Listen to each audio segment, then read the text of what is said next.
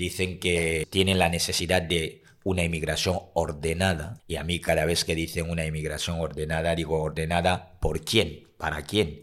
Pero cuando tú hablas de la France Afrique, me da la sensación de que tiene que haber una segunda descolonización, ¿no? En este caso, ¿tú hablas de una segunda descolonización? En el norte de África es donde por primera vez tomé conciencia de mi negritud, ah, donde por primera vez pues, eh, me hicieron saber que yo era negro, pero no de una manera positiva. Ambos somos africanos, Hmm. ¿de acuerdo? ¿No crees que muchas veces se nos reduce a historias de superación que haya que contar? Eh, Occidente necesita una revolución digital, necesitan aire limpio, por lo tanto hay que ir a África a hacer que un niño trabaje en la mina de coltán, en la mina de litio, para sacar el litio, para que aquí haya coches eléctricos y que no contaminemos.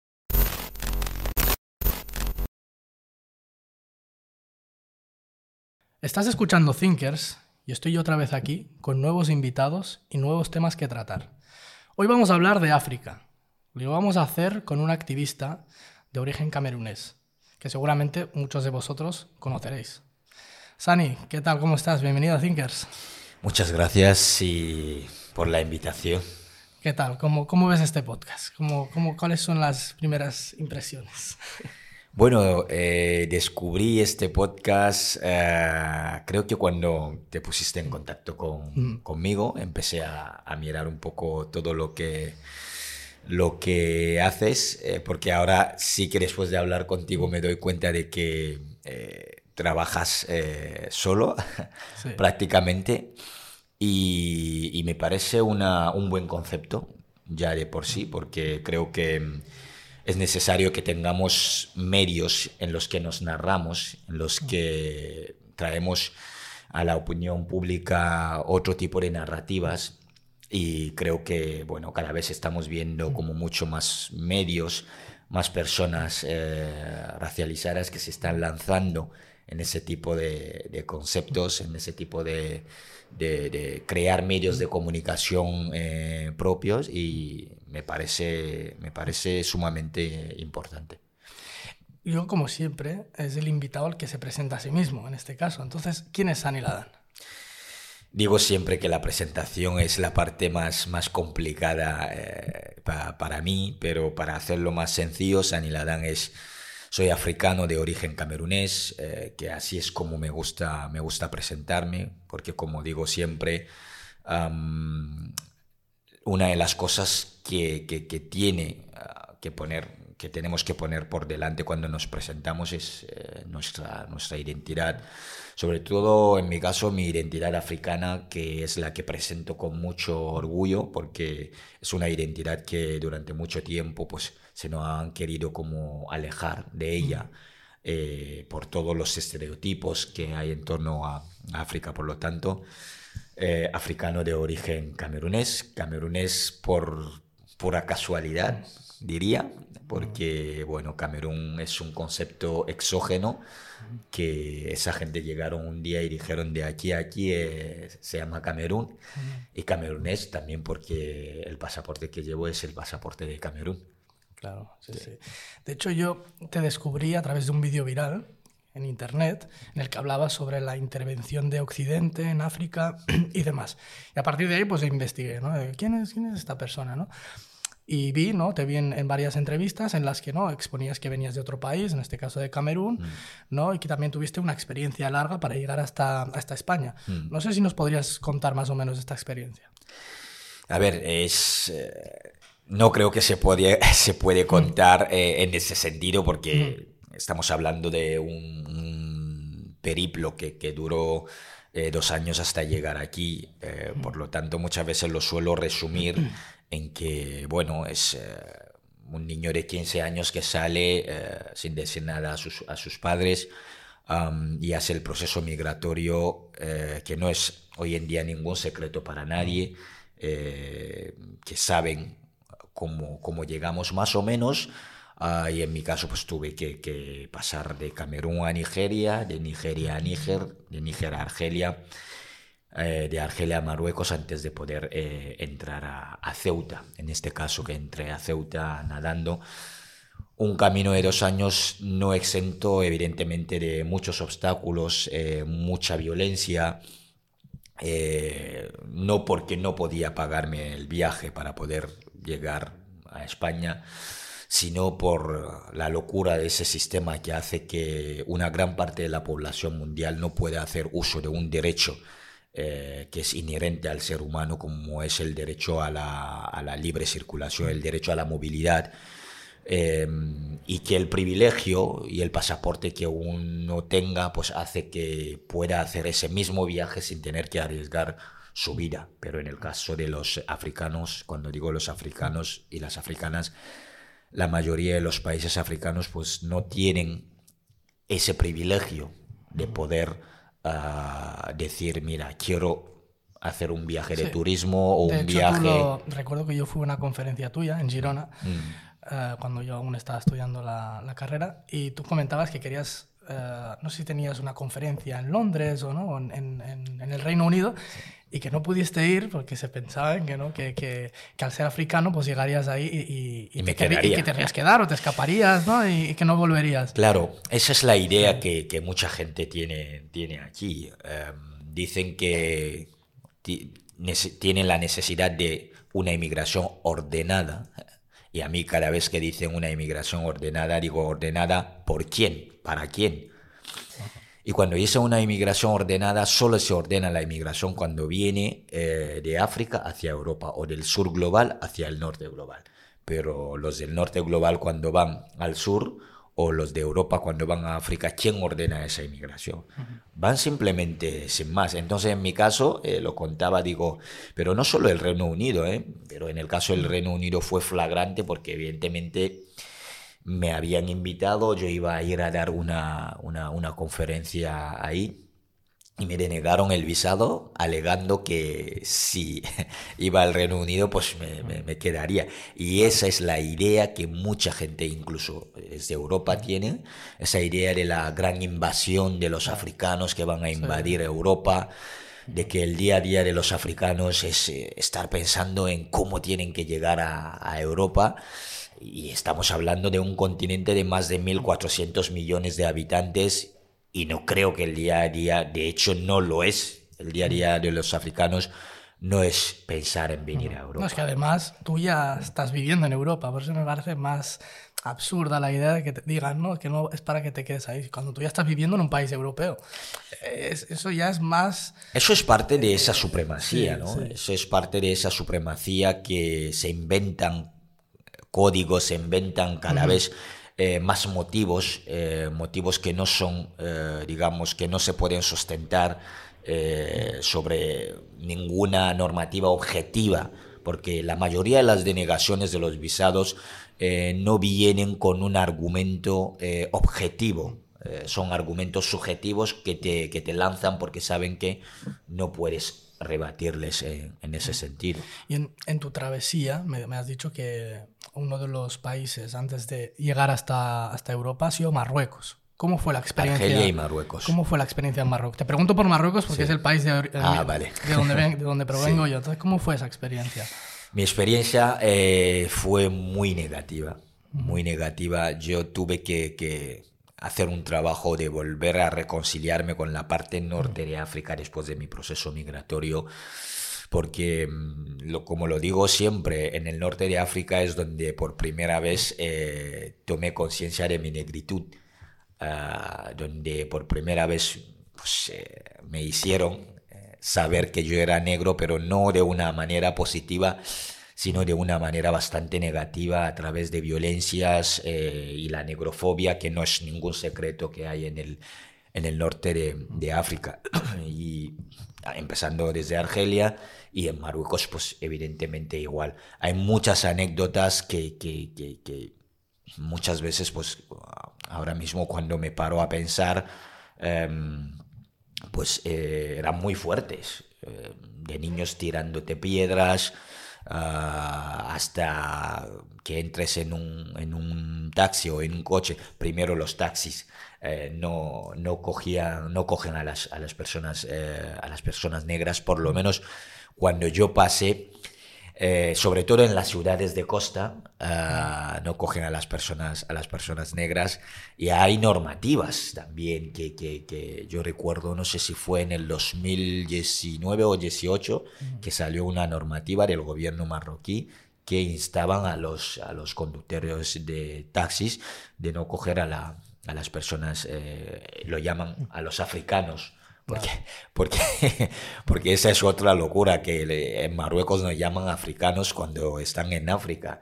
Entonces, eh, no, no, no cogían. Entonces, desde que los niños te tiran piedra hasta que entres en un taxi, si es que lo consigues, y que el del taxi coge y, va echando, eh, eh, ¿cómo se llama? Bueno, ambientador. Ambientador en el, en el taxi. Entonces, anécdotas bastante, bastante duras.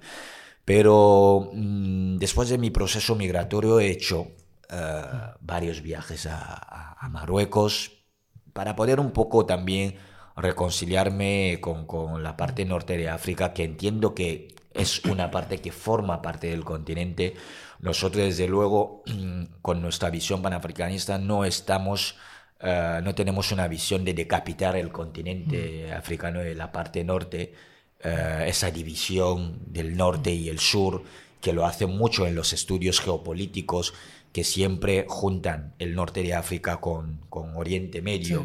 De hecho, hay unas siglas que se llaman MENA, que es Middle East and, North Africa, ah, en los estudios geopolíticos. Y es algo que se hace aposta justamente para eh, decapitar la parte norte de, África al, al, sur. Y es un discurso que cala, tanto por una parte como por, por la otra. Pero nosotros con nuestra visión panafricanista yo creo que eh, es la visión de un continente, de un, de un continente unido en su diversidad. Claro. De hecho, muchas veces cuando hablamos de, de África, cuando se habla de África, mm. se utiliza el término tercer mundo. ¿Por qué crees que se utiliza este término de tercer mundo? Pero eso, eso pasa como con la jerarquización racial. Eh, es verdad que aquí se ve más en, términos geopolíticos, eh, en el sentido de que cuando lo que pasa, claro, tenemos el primer mundo eh, y el tercero, pero no sabemos cuál es el, segundo el, segundo. Nunca, no aparece. No aparece ¿por qué? Porque hay que marcar esa diferencia, una diferencia abismal, y hay que demostrar que hay un gap entre el primero y el tercero, porque el segundo no, no existe, pero es una jerarquización supremacista ah, que, que, hacen los estudios ah, occidentales. De hecho, hoy en día, y, cada vez se utiliza menos ese término, incluso en los estudios geopolíticos o sociopolíticos, cada vez se utiliza menos ah, el término ese de tercer mundo. Y hablando de jerarquía y de, intervención de Occidente, cuando tú hablas de la France-Afrique, ¿a qué te refieres? ¿Qué es la France-Afrique? La France-Afrique es un sistema de mafia que lo creó el general de Gaulle, ah, el general de Gaulle muy conocido mm. eh, por, por gente por lo menos eh, habituado a la política francesa.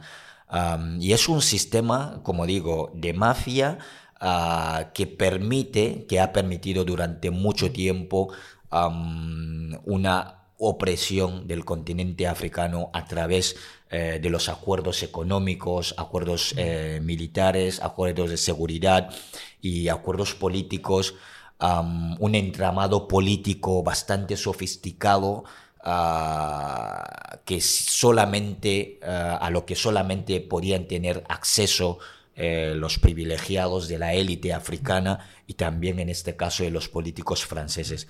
Er, es una red em, de mafia eh, que en el continente africano pues dejó varios muertos, eh, muertos sobre todo en el proceso de la descolonización de los países africanos.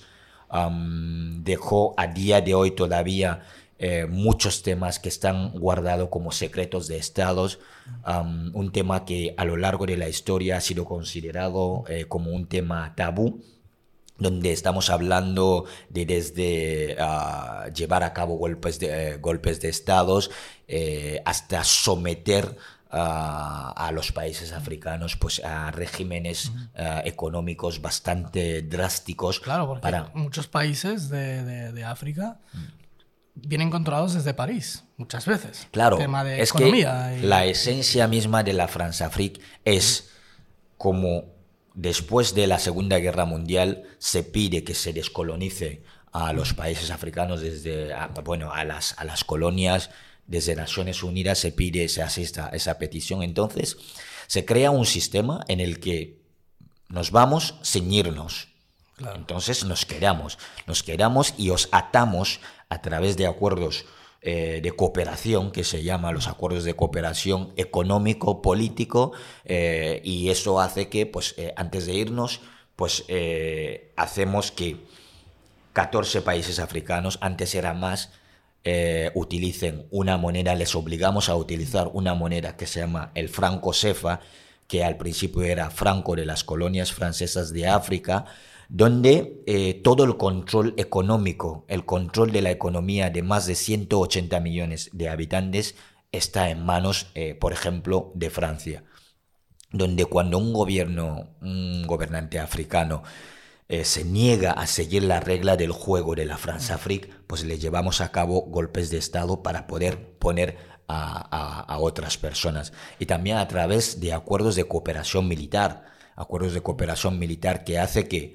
si hay un gobierno en África que está acorde con la política francesa, pues Francia le va a proteger en todos los sentidos eh, a través de la presencia militar de los franceses en el continente africano ¿Cuántas veces ha habido levantamiento legítimo del pueblo en África para cambiar las cosas, para incluso derrocar a, los gobernantes que no, eh, digamos, eh, hacía la cosa pensando al pueblo?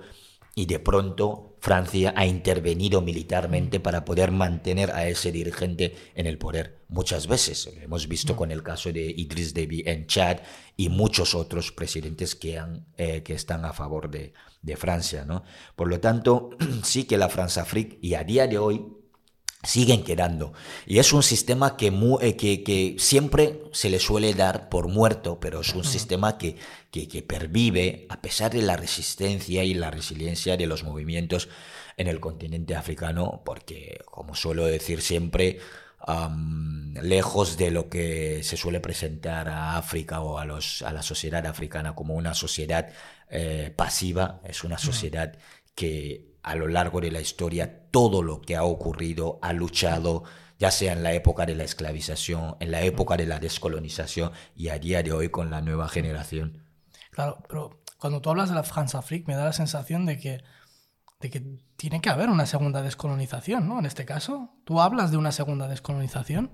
Claro, eh, es que es obvio, o sea, es, es, como un imperativo eh, que se dé esa segunda descolonización en el, en el, continente africano, porque a día de hoy eh, nosotros no nos creemos y la nueva generación no se cree en esa, en esa falacia de, de que África es independiente. No nos, no nos creemos eh, en esto a la vista de la política que se lleva en, la mayoría de los países africanos. Me remito uh, de la presencia, de la omnipresencia de la France Afrique, uh, sobre todo en los países ex colonias francesas.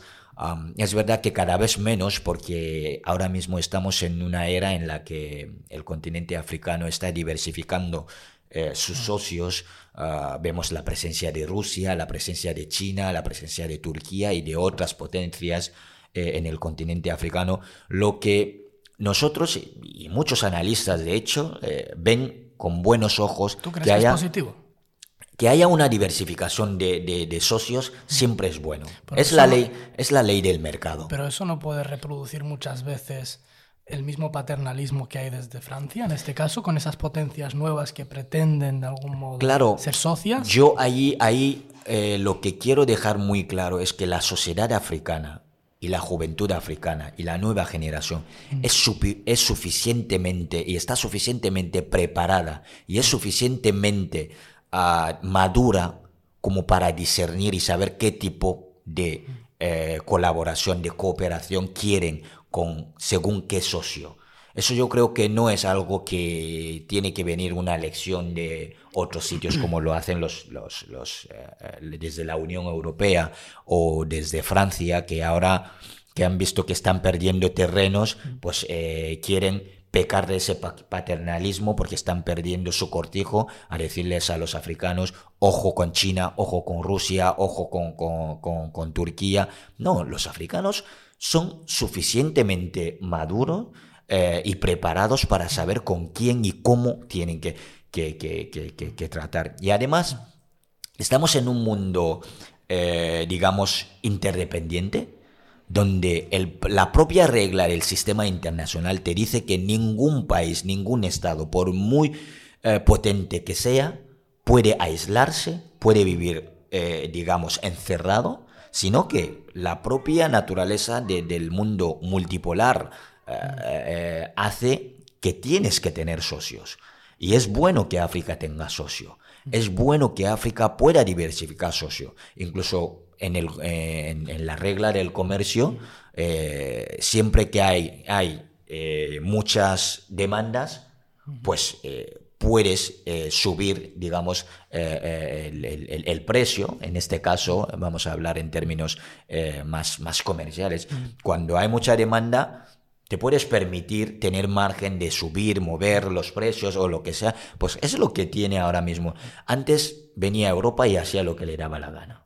Ahora está Rusia, está China, están otros actores, entonces Europa ahora cuando se acerca a África se acerca de otra manera, porque sabe que si no eh, se acerca bien desde el respeto, desde eh, la igualdad que siempre hemos pedido en la relación entre África y Europa. Pues, ¿Por qué crees que nunca se le ha visto a África como un interlocutor igual, al mismo nivel? De decir, vamos a ¿no? hablar al mismo nivel. ¿Por qué? Es decir, siempre que decimos en África hay muchos conflictos, etcétera, ¿solamente es culpa de Occidente o África tiene alguna responsabilidad ahí, en este caso? A ver, eh, responsabilidad tienen, los, en este caso, los dirigentes africanos. Y ahora la pregunta es, eh, cuando hay algo, em, ¿por qué siempre ese discurso de mirar a la víctima y decirle, oye, todo lo que te está pasando es por tu culpa? Es lo que, está, es lo que pasa con África. Y eso lo vemos como... Si, yo digo muchas veces, si hacemos como un, paralelismo con, con, otras luchas, eh, igual la gente lo entiende. Es como la lucha por los derechos de las mujeres. Eh, ahora que se ve que cada vez eh, hay más mujeres que piden, ah, digamos, ese, que se respete ese, derecho, ah, porque a lo largo de la historia ha sido un género marginado. Y entonces, ahora que cada vez estamos viendo a la exigencia de, llegar a conseguir ese derecho, exigir que se, que se llegue a eso, cada vez que habla, pues el género masculino se siente atacado, eh, incluso llegan a decir oprimido, no sé qué, no sé cuánto, eh, salen cada tipo de discursos, ahora no se puede decir nada, ahora todo lo que dices es no sé qué, no sé cuánto, em, eh, todo lo que ¿Acaso todo lo que le ocurre a la mujer es culpa del hombre? Eh, o sea, se, se, suele decir esto a la, a mujer que se levanta y piden eh, ese derecho. Llevar el debate a la caricatura, a veces. Eso es, eso es, se suele decir, eh, pues a ver si os, os, miráis también, que igual lo que está pasando también tenéis algo de, de, de, responsabilidad o de culpa. Mm. Es lo que pasa con África. Entonces, cada vez que señalamos a Occidente, hay gente que sale muchas veces, tristemente, incluso los propios africanos, que igual no se han documentado lo suficiente o quieren complacer a Occidente, pues salen con discursos de em, es que no podemos echarle toda la culpa a Occidente. Claro que no podemos echarle toda la culpa a Occidente, pero Occidente tiene una gran parte de responsabilidad de lo que está ocurriendo en África. Y además, históricamente se ha demostrado África no es la que quiso ligar su historia a Europa, sino que Europa fue la que vino, esclavizó hasta la saciedad a los africanos, les sometió, después de 400 años de esclavización, hubo 100 años de colonización que a día de hoy todavía no ha terminado. Entonces, no me pueden decir que eh, si le atas la mano y los pies a alguien y le está pidiendo que se levante y salga corriendo, es lo que le, está le están pidiendo a África. Entonces, cuando señalamos la parte de responsabilidad de Occidente, que es una gran parte, la gente tiene que sufrir escuchando eso porque a nadie le gustaría que le dijera, oye, tu sistema de bienestar bebe eh, a costa de mi sufrimiento. Y es una realidad, que lo quieran o no, es esto. Ahora bien, han hecho uso también de la figura de la élite africana, de algunos dirigentes africanos, para llegar a conseguir esto. Porque hay muchos dirigentes africanos que eh, de africano solo tienen o el color de piel, o el rasgo, o el nombre, o, simplemente la pertenencia a ese continente. Pero lo que es el amor del continente africano, hay muchos dirigentes africanos que no lo tienen. Franz Fanon lo explica en su libro eh, Piel Negra, Máscara Blanca. Y esto es lo que explica que a nosotros, por ejemplo, los dirigentes africanos que están al servicio de Occidente, también es parte de Occidente. Ojo que nosotros, eh, por lo menos con la visión panafricanista, no les consideramos como eh, gente que quiere realmente al, al ¿Tú crees que, que, si esa intervención de Occidente no existiese en África, África sería un continente más próspero? Porque también hay otros factores que tú bien has mencionado, mm. el tema de los dirigentes, esa mm. corrupción que está muchas veces en los gobiernos africanos. Mm. ¿Cómo podemos deshacernos de, aquello? Porque puede que nos podamos deshacer de intervenciones de Occidente, digamos que Occidente ya no pinta nada en África, pero luego tenemos esos dirigentes que son corruptos. Claro, yo recomiendo, de verdad, recomiendo a gente, a la gente que lean lo que había en África antes de la llegada de los europeos. Porque estamos, muchas veces cuando nos ponemos a hablar de África, parece que África empezó a existir cuando llegó la primera persona blanca en África. No. ¿Qué había en África? Recomiendo a la gente eh, de verdad que se acerquen a esas lecturas que, que, que, nos, nos hace entender de dónde venimos, ¿De dónde viene ese África? ¿Qué tipo de organización política había? ¿Qué tipo de organización económica había en África? ¿Qué tipo de organización de la sociedad había en África? ¿Qué tipo de prosperidad había en, en, África? Cuando decimos que la primera Carta de los Derechos Humanos, por ejemplo, nació en África, se le peta la cabeza a la gente porque de este continente que nació de la tiniebla, de la tiniebla ¿qué puede salir de bueno ahí? Cuando decimos y se dice que Mansa Musa históricamente fue uno de los, de los, de las, una de las personas más ricas eh, del, mundo, estamos hablando en el siglo XII, en el imperio de Mali, pues a la gente se le peta la cabeza. Por eso yo recomiendo a la gente volver a la raíz, volver a esas fuentes, porque si no volvemos para ver qué teníamos, qué había, es difícil que avancemos. avanzaremos siempre a ojos de los otros. Ahora bien, hablamos de los dirigentes africanos que, están, eh, que, son, que son corruptos. Los dirigentes africanos, ojo, en África, Europa y Occidente han hecho de África su cortijo cuando se iban, cuando les pidieron de irse en la época de la descolonización, se encargaron, se aseguraron de poner en la cabeza de los de la mayoría de los países africanos títeres que les van a servir, en el sentido de que cuando llega el momento, es decir, el nivel de corrupción que hay en el continente africano, una gran parte de responsabilidad lo tienen los dirigentes africanos, algunos dirigentes africanos, porque no toda África, es que muchas veces hablamos de África como si todo es, es, un todo, ¿no? Pero los que sí lo, lo son, hay una, hay una corrupción en una gran parte de, de, los países africanos, responsabilidad de los dirigentes africanos. Pero ¿cuál es el problema? La historia, ahí también hay que volver a la historia, porque cuando hay un presente que no entiendes, tienes que hacer un paso atrás, entender la historia, por qué hemos llegado a eso, por qué llegamos a tener dirigentes africanos que no aman al continente africano, por qué llegamos a tener a dirigentes africanos que eh, están siendo como gente formateada en este sentido. Pues para que haya una persona eh, corrupta, tiene que haber alguien que le corrompe.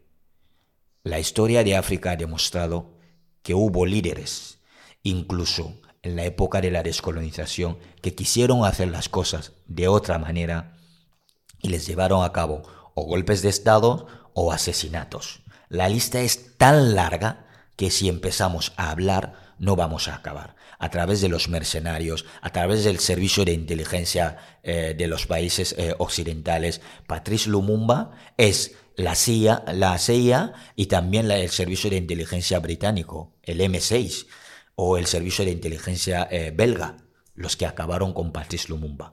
Un líder panafricanista que quería hacer la cosa de otra manera. Tomás Sankara, Silvanus Olimpio, Amical Cabral, Zamora Machal, la lista es muy larga. Entonces, ¿ahora qué vamos a hacer? Vamos a decir que sí, la culpa la tenéis vosotros. Todo lo que pasa en África, dejaros ya de, de haceros las víctimas, tenéis que mirar la cosa. Yo invito a la gente a documentarse, de verdad. Hoy en día tenemos la, la facilidad de documentarnos en nada, en un clic tenemos la facilidad de documentarnos. Que la gente lo haga, por favor, que se dejen de comprar ese discurso que revictimiza a la víctima y que echa la culpa a la víctima, porque evidentemente así no vamos a avanzar. Ahora mismo está pasando, por ejemplo, en Sudán, ah, bueno, Uh, hice, hice, un vídeo hace, hace poco donde estaba un poco intentando eh, contextualizar lo que está ocurriendo en Sudán, porque desde que empezó en los titulares nos ponían pues eh, que si eh, hay dos bandos de militares que se están enfrentando, claro, tú te quedas en esto, es otra vez los africanos contra los africanos, la tribu A contra la tribu B, la eterna historia única que se cuenta sobre el continente africano, pero no vemos los matices, las aristas que hay alrededor, cuál es el papel de las grandes potencias, por qué en Sudán, por qué en un país, eh, eh, eh, digamos, que es geoestratégicamente situado, dónde está situado Sudán, qué tiene Sudán en ese sentido, ¿no? Y cuando empiezan esas, esas guerras, ¿qué hacen?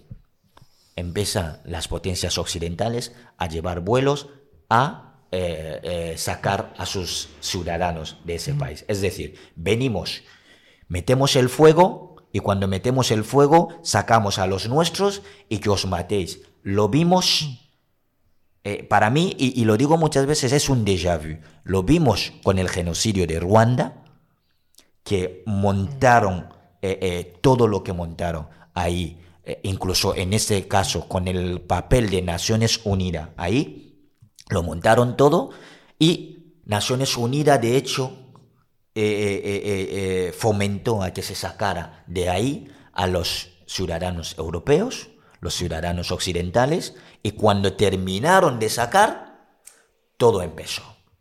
Y, y, después sabemos el resultado que hubo. Cerca de 800.000 eh, personas que perdieron la vida en el genocidio de Ruanda, uno de los, de los genocidios eh, del, Entonces, claro, cuando hablamos de esa, de esa intervención, ¿la solución qué serían? ¿Revoluciones en los países africanos? Es decir, que la gente vaya en contra de esos dirigentes, que haya una revolución. Es decir, ¿Cómo visualizas tú una posible solución a, a, quitar, digamos, las garras de Occidente de, de África y deshacernos también de mm. estos líderes corruptos? Occidente no se va a ir porque mm. se levanta un día y dice, bueno, ya he terminado y me voy. Occidente no lo va a hacer. Primero porque, vuelvo a decir, el sistema de bienestar de Occidente bebe de las fuentes de África. En el sentido de que cuando han hecho la gran mayoría de sus revoluciones y han necesitado materias primas, han ido a sacarlo en lo que consideraban como su cortijo. Ahora mismo nos dicen que hay que eh, eh, Occidente necesita una revolución uh, digital, necesitan aire limpio, por lo tanto hay que ir a África a hacer que un niño trabaje en la mina de coltán, en la mina de litio, para sacar el litio, para que aquí haya coches eléctricos y que no contaminemos eh, el, medio ambiente. O llegar a hacer de África un jardín, un Edén, donde ellos cuando necesitan descansar van a ir ahí, descansan en ese paraíso, descansan en esos safaris, pero un paraíso sin los africanos, es decir, una África que sirva de paraíso para Occidente, pero sin los africanos. Eso lo hemos visto. Entonces, Europa, Occidente, no va a sacar sus garras de África por una decisión propia, y Europa y Occidente no están en África por nuestros ojos bonitos, están ahí por sus intereses. ¿Pero visualizas alguna revolución?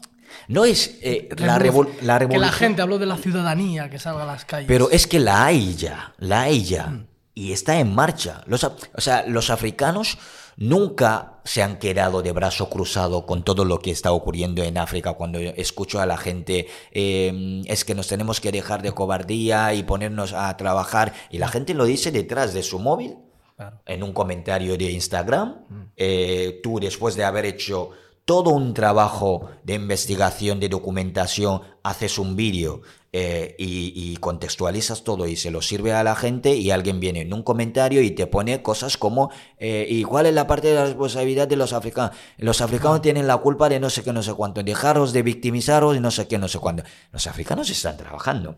Y te digo, hoy en día, como decimos muchas veces, el futuro del planeta se va a jugar en el continente africano. La nueva generación de africanos lo saben, y cuando digo de africanos, del norte al sur, del este al oeste, lo saben, saben que no pueden llegar tarde a esa cita y que cambiar esto no está en manos de Occidente. Yo lo digo muchas veces. Lo que estamos pidiendo no es que Occidente venga a, a solucionar lo que está pasando en África, sino que lo van a hacer los propios africanos y africanas. Entonces, tiene que venir de los africanos. Está viniendo de los africanos. Lo que te acabo de decir, por ejemplo, de eh, la, em, esa manera de diversificar los socios que están haciendo los gobiernos africanos, que cada vez estamos viendo eh, a la juventud eh, más con más presencia, en este caso en la esfera de debates, eh, de, de debates políticos, ah, en los espacios públicos. Ahora mismo hay muchos debates que antes estaban considerados como eh, temas tabú que se saca al espacio público, que se están debatiendo, que se está hablando y por supuesto que hay cosas que están, que están mejorando. Ahora, si estás aquí en tu burbuja de Occidente, de Europa, eh, no mirando hacia el continente, no mirando las cosas que están evolucionando en el continente, pues tienes la sensación de que ahí nada se está moviendo y por lo tanto evidentemente vivir en esa burbuja te permite hacer tipo de comentarios como eh, oye dejaros de no sé qué no sé cuánto pero la gente que está trabajando sí saben que hay cosas que se están moviendo. Evidentemente no es algo que se va a hacer de un día a otro porque la mayoría de las grandes potencias cuando se han desarrollado como se han desarrollado lo han hecho a costa de otros lo han hecho o a costa de contaminar el medio ambiente o a costa de expoliar eh, y explotar al sur global, así es como se han desarrollado, y no han tenido una opresión de más, que no es el caso del continente africano, que cada vez que levanta una bota, la bota de un país eh, occidental eh, de su cabeza, pues tiene que lidiar con otra bota y muchas veces incluso la bota interna. Es decir, a veces los que te combaten o que los que combaten a los que luchan para liberar al continente africano del yugo colonial son los propios africanos. Y eso es que tú tienes que lidiar primero con Occidente, eh, luego con los propios, eh, los propios eh, africanos. Entonces, la lucha se hace cada vez como más costosa, pero evidentemente nosotros somos conscientes de que no va a ser fácil porque Europa y Occidente no van a permitir, en ese sentido, utilizando los términos que ellos mismos utilizan, no van a permitir que eso se dé. Por eso ahora mismo están tan nerviosos que escuchamos cada vez por, tres nos están dando lecciones de ojo con China, ojo con Rusia, no os relacionéis con tal, no os relacionéis con tal otro, porque ven que están perdiendo, están perdiendo de hecho, Yo vi una entrevista, no recuerdo el presidente mm. de qué país africano era, mm. en la que estaba pues una conferencia con Macron, mm. en la que este presidente africano le decía a Macron que que tenía que tratarles como, como un igual y que el este presidente de Ghana. De Ghana. Entonces, claro, eh, Macron ahí se quedó un poco, un poco claro, cuadros. Por eso digo que la cosa está avanzando. Esto, por ejemplo, antes no lo podía ver. Esto lo hizo el presidente Nana Akufo. Lo hizo también eh, hace poco el presidente del Congo en una rueda de prensa también a Macron. Es decir, antes cosas que no se podía decir, por ejemplo, los dirigentes eh, africanos no se podían enfrentar y decir según qué cosa. Hoy en día lo escuchamos. El tema de la France eh, el tema de la moneda colonial, son temas que antes no se podía tocar y hoy en día pues se toca eh, y no es exclusividad de los presidentes o de los dirigentes africanos. Antes has mencionado, bueno, el tema de, que somos africanos los dos, ¿no? Que hay veces que la gente pues del norte de África mm. se la asocia más con ser árabes y mm. demás ambos somos africanos, hmm. ¿de acuerdo? ¿No crees que muchas veces se nos reduce a historias de superación que haya que contar? ¿No te da esa sensación? A ver, eso, eso siempre se ha hecho, la búsqueda constante de un héroe, de una heroína en, en, la, las personas, eh, digamos, que viven eh, en, lo que yo llamo la persona minorizada, en este caso, siempre se tiende a buscar un héroe y una heroína para justificar el hecho de que si éste ha podido hacer, es porque los demás o son vagos o que no puede. Y ahí le quitamos la parte de responsabilidad a la administración. Lo hacen mucho y es un juego que les va bien, pero les va bien hasta que encuentren una persona que les diga, oye, a mí no me digas eso de tú eres diferente. Porque, ojo, estamos en el siglo XXI y debería de ser una vergüenza para un país que en el siglo XXI digas a una persona, una sola persona, que haya conseguido lo que sea, con muchos esfuerzos, eh, dentro de una comunidad, a una sola persona que le diga, oye, tú eres diferente. Mm. ¿Diferente a quién? Claro, si a mí me dices que soy diferente, ah, es decir, que hay algo que, pasa aquí. Y aparte es como de unas expectativas que tienes, ¿no? De, entender de que estás clasificando o poniendo de norma, que, ¿no? Como tú decías, que hmm. somos unos vagos o que venimos a delinquir, claro, etc. Es que la, la, excepción, que en este caso eres tú. ¿no? Claro, cuando sacan la excepción siempre es para que se aplauda al sistema para que para decir evidentemente este lo ha conseguido. Jolín pero si este lo ha conseguido los demás que se lo que se lo se, lo tienen que mirar. Pero claro cuando hay una gran mayoría que vive en las en una situación de extrema eh, exclusión de extremo racismo de extrema discriminación hay un problema y el problema muchas veces estructural, es el problema del, sistema. Pero no señalamos lo suficiente eh, al sistema. Y volviendo, has dicho, has dicho algo antes que a los del norte de África se les suele asociar con, lo árabe. A ver, es evidente que en el norte de África hay gente eh, eh, de origen árabe. Eso no es ningún secreto, pero lo que muchas veces eh, eh, suele pasar es un poco la invisibilización también de otras, eh, de otras realidades minorizadas en el, en el norte de África. Yo digo siempre, la identidad de una persona, nadie puede ni debe decirle a una persona cómo tiene que vivir su identidad, ya sea una identidad cultural, identidad sexual, etc. ¿Eso qué quiere decir? Claro que los del norte de África pueden ser árabe, y africanos a la vez. O sea, no hay ninguna incompatibilidad en esto.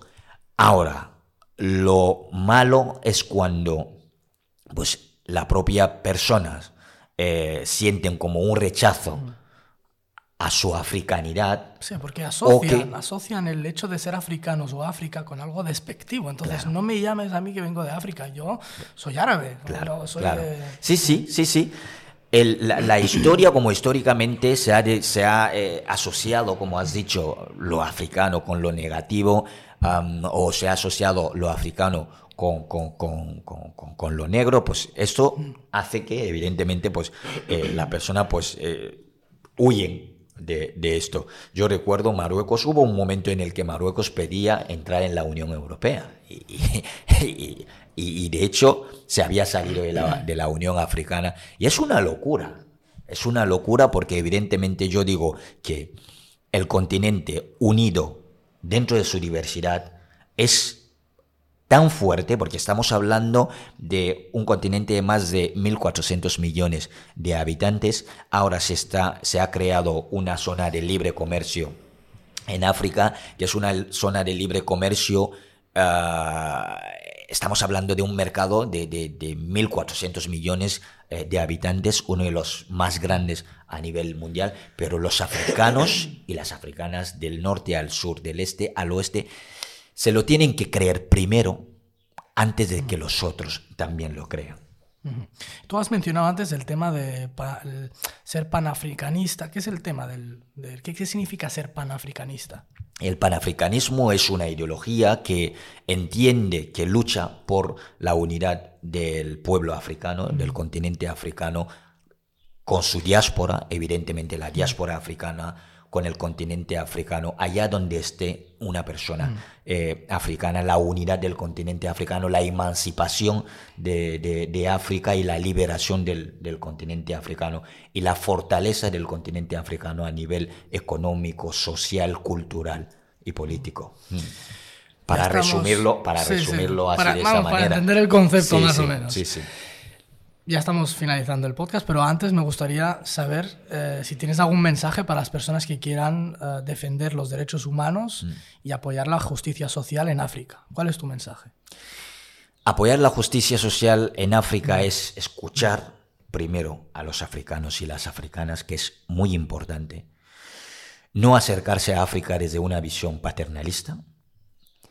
No pensar que se conoce a África, porque ni siquiera los propios africanos Ah, conocen África porque África es muy complejo, hay muchas Áfricas, sino que, que sea un acercamiento desde la humildad, que muchas veces no lo vemos, por eso eh, insisto mucho en, en, esto, un acercamiento a África desde la humildad, alejado del paternalismo y entendiendo también esa lucha como una lucha que evidentemente si se libera África, África es la vecina de Europa, está a tan solo 14 kilómetros de Europa. Si la cosa va bien, evidentemente, en África, se verá reflejado eh, en muchas cosas, en muchos sentidos, en este caso en, en, Europa, ¿no? Y entender que la lucha que eh, se lleva o se va a llevar en el continente africano lo tienen que liderar los, los africanos y las africanas y desde ahí pues eh, siempre los aliados y las aliadas eh, son bienvenidos en este sentido, en cualquier tipo de lucha y en la lucha por la liberación del continente africano también. Pues yo te agradezco, te agradezco que hayas venido aquí, que nos ha costado, ¿eh? nos ha costado cuadrar y poder estar aquí hoy, de hecho, en el, en el, en el plató de Thinkers, para poder mantener esta conversación que yo creo que muchas personas, mm. y yo primero, hemos aprendido y hemos visto otra mm. vez, otra versión y otra visión de lo que es el continente, mm. el continente africano en este caso, y lo bueno que ambos somos, ¿no? Uno del norte, uno del sur, al menos hay, digamos, dos, dos visiones en este caso, y entender que África, pues eso que todos somos africanos en, mm. en, esencia y, y, que hay que estar orgullosos de ello, quitarle, digamos, esta, este valor. Efectivamente. Entonces te ah. agradezco. No sé si querías decir algo más. no, no, que ha costado, pero ha merecido, ha merecido la pena. Sí sí, sí, totalmente. Pues te agradezco, Sanila. Muchas, gracias.